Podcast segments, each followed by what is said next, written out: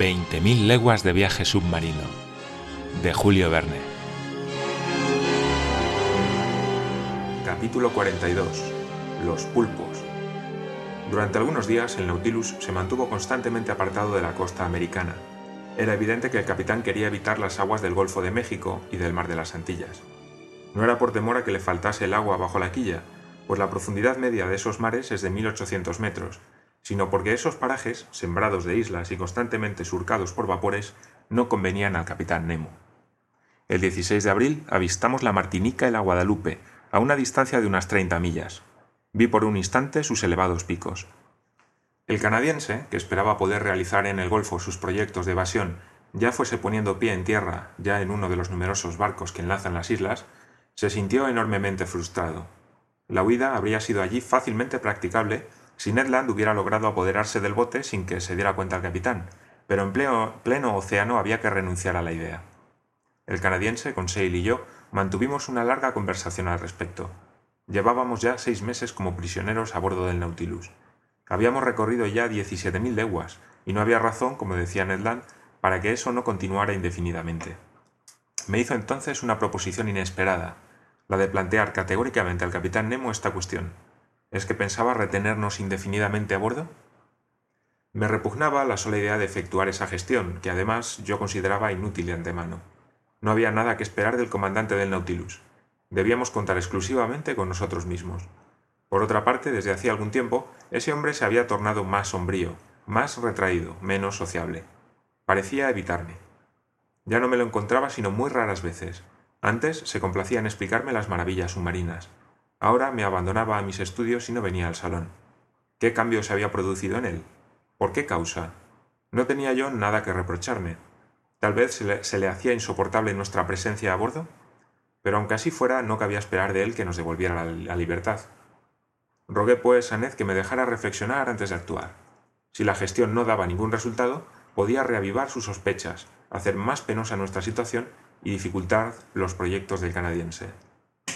En modo alguno podía yo aducir razones de salud, pues si se exceptúa la ruda prueba sufrida bajo la banca del Polo Sur, jamás nos habríamos hallado mejor cualquiera de los tres. La sana alimentación, la atmósfera salubre, la regularidad de nuestra existencia, la uniformidad de la temperatura, no daban juego a las enfermedades.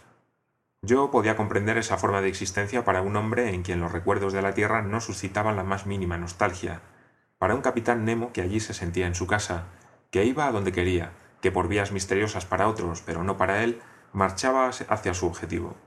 Pero nosotros no habíamos roto con la humanidad, y en lo que a mí concernía, no quería yo sepultar conmigo mis nuevos y curiosos estudios. Tenía yo el derecho de escribir el verdadero libro del mar, y antes o después, más bien antes, quería yo que ese libro pudiera ver la luz. Allí mismo, en aguas de las Antillas, a diez metros de profundidad, cuántas cosas interesantes pude registrar en mis notas cotidianas.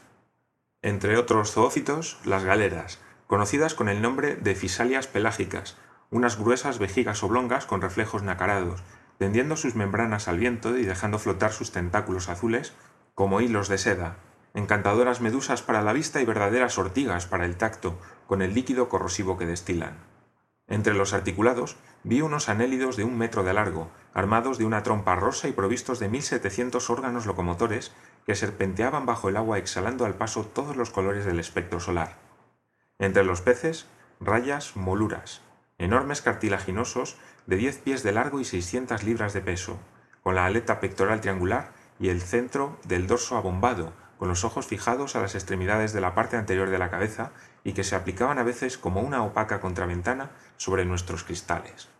También había balistes americanos para los que la naturaleza solo ha combinado el blanco y el negro y gobios plumeros, alargados y carnosos, con aletas amarillas y mandíbula prominente, y escómbridos de 16 decímetros, de dientes cortos y agudos, cubiertos de pequeñas escamas pertenecientes a la familia de las albacoras. Por bandadas aparecían de vez en cuando salmonetes surcados por rayas doradas de cabeza a la cola, agitando sus resplandecientes aletas, verdaderas obras maestras de joyería, peces en otro tiempo consagrados a Diana, particularmente buscados por los ricos romanos y de los que el proverbio decía quien no los come quien los coge. También unos pomacantos dorados, ornados de unas fajas de color esmeralda, vestidos de seda y de terciopelo, pasaron ante nuestros ojos como grandes señores del Veronese. Esparos con espolón se eclipsaban bajo su rápida aleta torácica. Los, clupeinos, de 15 pulgadas, se envolvían en sus resplandores fosforescentes. Los múgiles batían el mar con sus gruesas colas carnosas. Rojos corégonos parecían segar las olas con su afilada aleta pectoral, y peces luna plateados, digno de su nombre, se levantaban sobre el agua como otras tantas lunas con reflejos blancos. ¿Cuántos nuevos y maravillosos especímenes habría podido observar aún si el Nautilus no se hubiese adentrado más y más en las capas profundas? Sus planos inclinados le llevaron hasta fondos de 2.000 y 3.500 metros.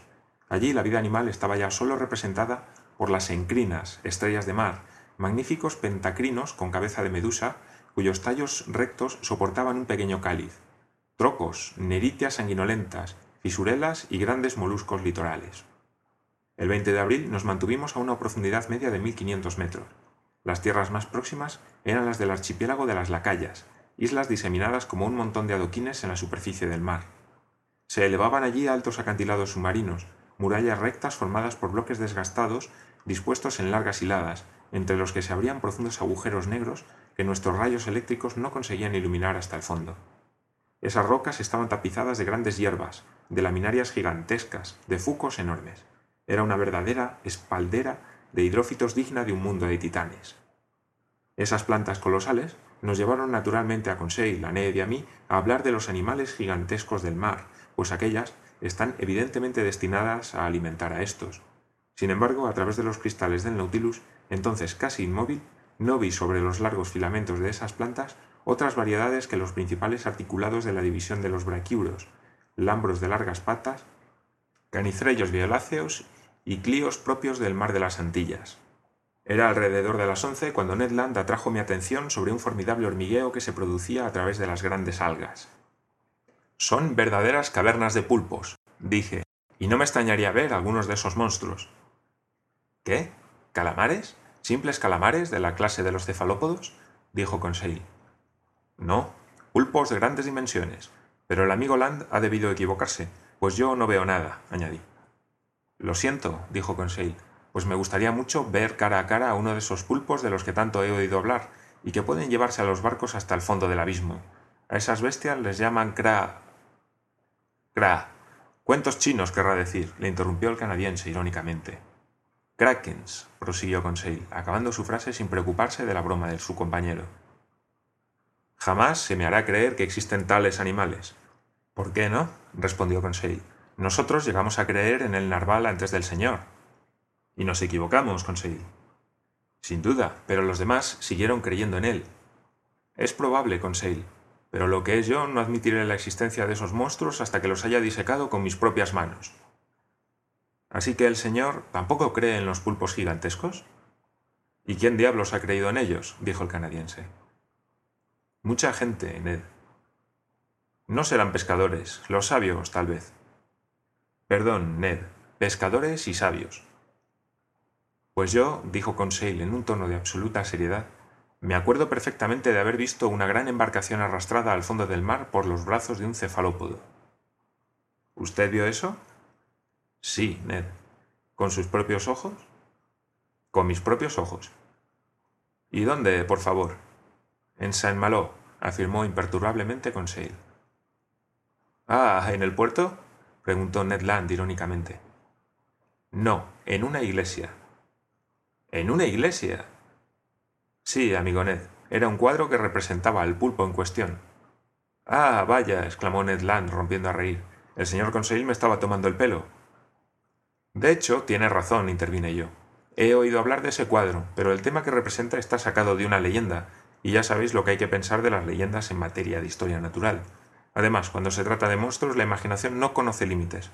No solamente se ha pretendido que esos pulpos podían llevarse a los barcos, sino que incluso un tal Olaus Magnus habló de un cefalópodo de una milla de largo, que se parecía más a una isla que a un animal. Se cuenta también que el obispo de Nidros elevó un día un altar sobre una inmensa roca. Terminada su misa, la roca se puso en marcha y regresó al mar. La roca era un pulpo. ¿Y eso es todo? preguntó el canadiense. No. Otro obispo, Pontopidan de Bergen, Habla igualmente de un pulpo sobre el que podía maniobrar un regimiento de caballería. Pues sí que estaban bien de la cabeza los obispos de antes, dijo Ned Land.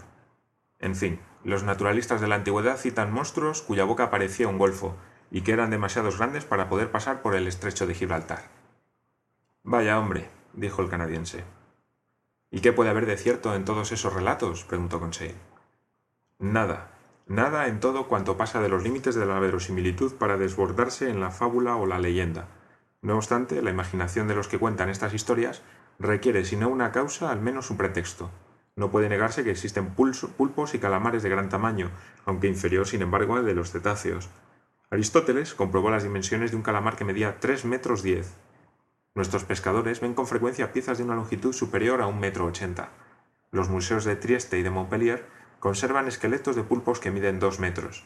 Además, según el cálculo de los naturalistas, uno de estos animales, de seis pies de largo, debería tener tentáculos de 27 metros, lo que basta y sobra para hacer de ellos unos monstruos formidables. ¿Se pescan de esta clase en nuestros días? preguntó Conseil. Si no se pescan, los marinos los ven al menos. Uno de mis amigos, el capitán Paul Boss de El Havre, me ha afirmado a menudo que él había encontrado uno de esos monstruos de tamaño colosal en los mares de la India. Pero el hecho más asombroso, que no permite ya negar la existencia de estos animales gigantescos, se produjo hace unos años, en 1861.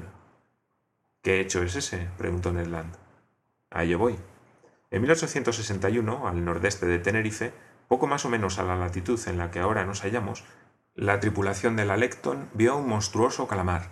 El comandante Bouguer se acercó al animal y lo atacó a golpes de arpón y a tiros de fusil, sin gran eficacia, pues las balas y arpones atravesaban sus carnes blandas como si fuera una gelatina sin consistencia. Tras varias infructuosas tentativas, la tripulación logró pasar un nudo corredizo alrededor del cuerpo del molusco. El nudo resbaló hasta las aletas caudales y se paró allí. Se trató entonces de izar al monstruo a bordo, pero su peso era tan considerable que se separó de la cola bajo la tracción de la cuerda, y privado de ese ornamento, desapareció bajo el agua. Bien, ese sí es un hecho, manifestó Ned Land. Un hecho indiscutible, mi buen Ned. Se ha propuesto llamar a ese pulpo calamar de Bouguer. ¿Y cuál era su longitud? preguntó el canadiense. ¿No medía unos seis metros?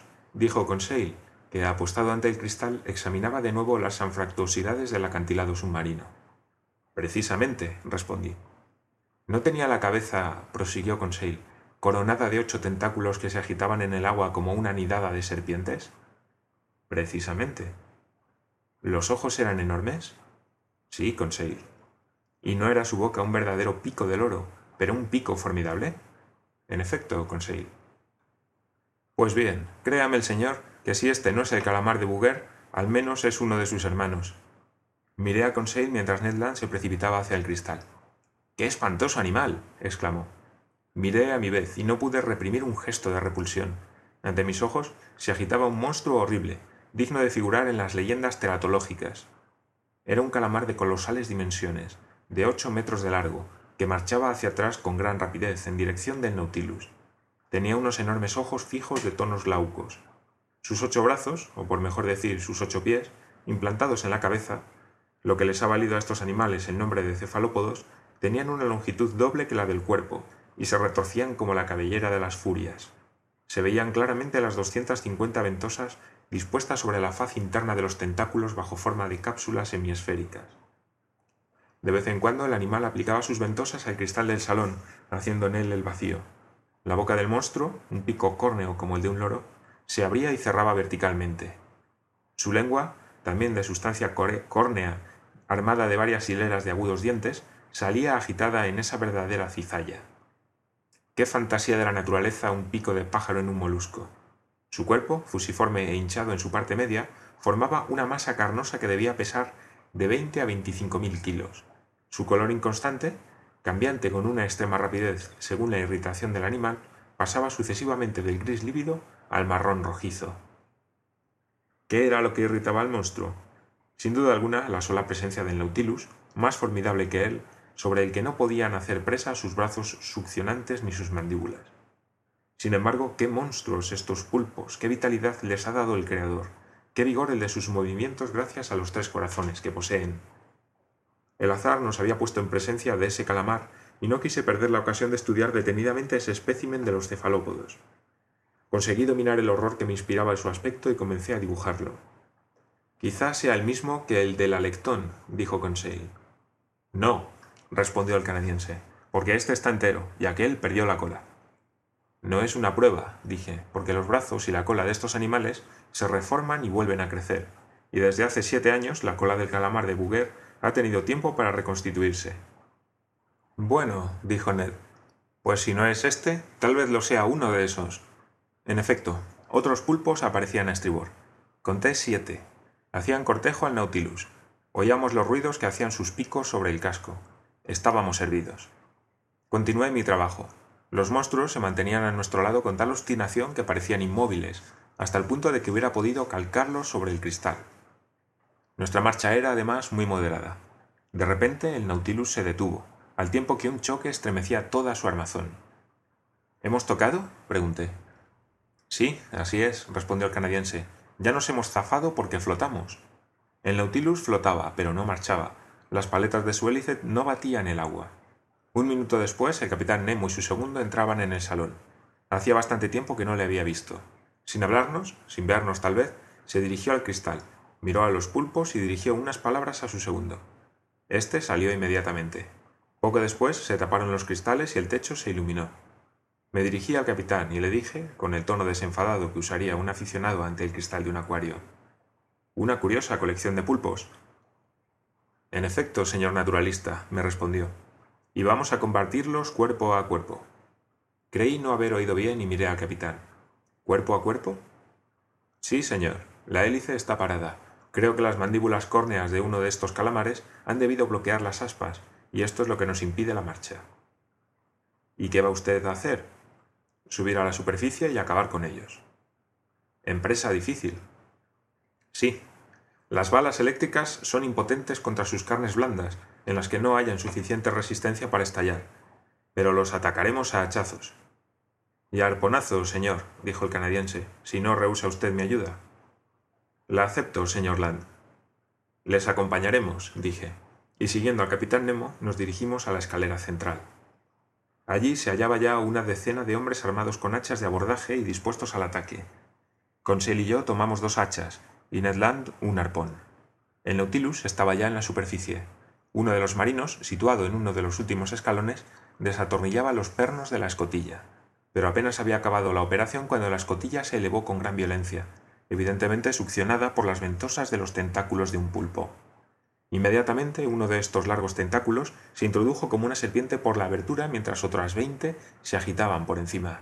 De un hachazo el capitán Nemo cortó el formidable tentáculo, que cayó por los peldaños retorciéndose. En el momento en que nos oprimíamos unos contra otros para subir, a la plataforma, otros dos tentáculos cayeron sobre el marino colocado ante el capitán Nemo y se lo llevaron con una violencia irresistible. El capitán Nemo lanzó un grito y se lanzó hacia afuera, seguido de todos nosotros. ¡Qué escena! El desgraciado, asido por el tentáculo y pegado a sus ventosas, se balanceaba al capricho de aquella enorme trompa, jadeaba sofocado y gritaba ¡Socorro! ¡Socorro! Esos gritos, pronunciados en francés, me causaron un profundo estupor. Tenía yo, pues, un compatriota a bordo, varios, tal vez. Durante toda mi vida resonará en mí esa llamada desgarradora. El desgraciado estaba perdido. ¿Quién podría arrancarle a ese poderoso abrazo? El capitán Nemo se precipitó, sin embargo, contra el pulpo al que de un hachazo le cortó otro brazo. Su segundo luchaba con rabia contra otros monstruos que se encaramaban por los flancos del Nautilus. La tripulación se batía a hachazos. El canadiense, Conseil y yo hundíamos nuestras armas en las masas carnosas. Un fuerte olor de almizcle apestaba la atmósfera. Por un momento creí que el desgraciado que había sido enlazado por el pulpo podría ser arrancado a la poderosa succión de éste. Siete de sus ocho brazos habían sido ya cortados. Solo le quedaba uno, el que, blandiendo a la víctima como una pluma, se retorcía en el aire. Pero en el momento en el que el capitán Nemo y su segundo se precipitaban hacia él, el animal lanzó una columna de un líquido negruzco, secretado por una bolsa alojada en su abdomen, y nos cegó. Cuando se disipó la nube de tinta, el calamar había desaparecido y con él mi infortunado compatriota. Una rabia incontenible nos azuzó entonces contra los monstruos, diez o doce de los cuales habían invadido la plataforma y los flancos del Nautilus. Rodábamos entremezclados en medio de aquellos haces de serpientes que azotaban la plataforma entre oleadas de sangre y de tinta negra. Se hubiera dicho que aquellos viscosos tentáculos renacían como las cabezas de la hidra. El arpón de Ned Land se hundía a cada golpe en los ojos glaucos de los calamares y los reventaba, pero mi audaz compañero fue súbitamente derribado por los tentáculos de un monstruo al que no había podido evitar. No sé cómo no se rompió el corazón de emoción y de horror. El formidable pico del calamar se abrió sobre Ned Land, dispuesto a cortarlo en dos. Yo me precipité en su ayuda, pero se me anticipó el capitán Nemo. El hacha de éste desapareció entre las dos enormes mandíbulas. Milagrosamente salvado, el canadiense se levantó y hundió completamente su arpón hasta el triple corazón del pulpo. Me debía a mí mismo este desquite, dijo el capitán Nemo al canadiense. Ned se inclinó sin responderle. Un cuarto de hora había durado el combate. Vencidos, mutilados, mortalmente heridos, los monstruos desaparecieron bajo el agua. Rojo de sangre, inmóvil, cerca del fanal, el capitán Nemo miraba el mar que se había tragado a uno de sus compañeros, y gruesas lágrimas corrían de sus ojos.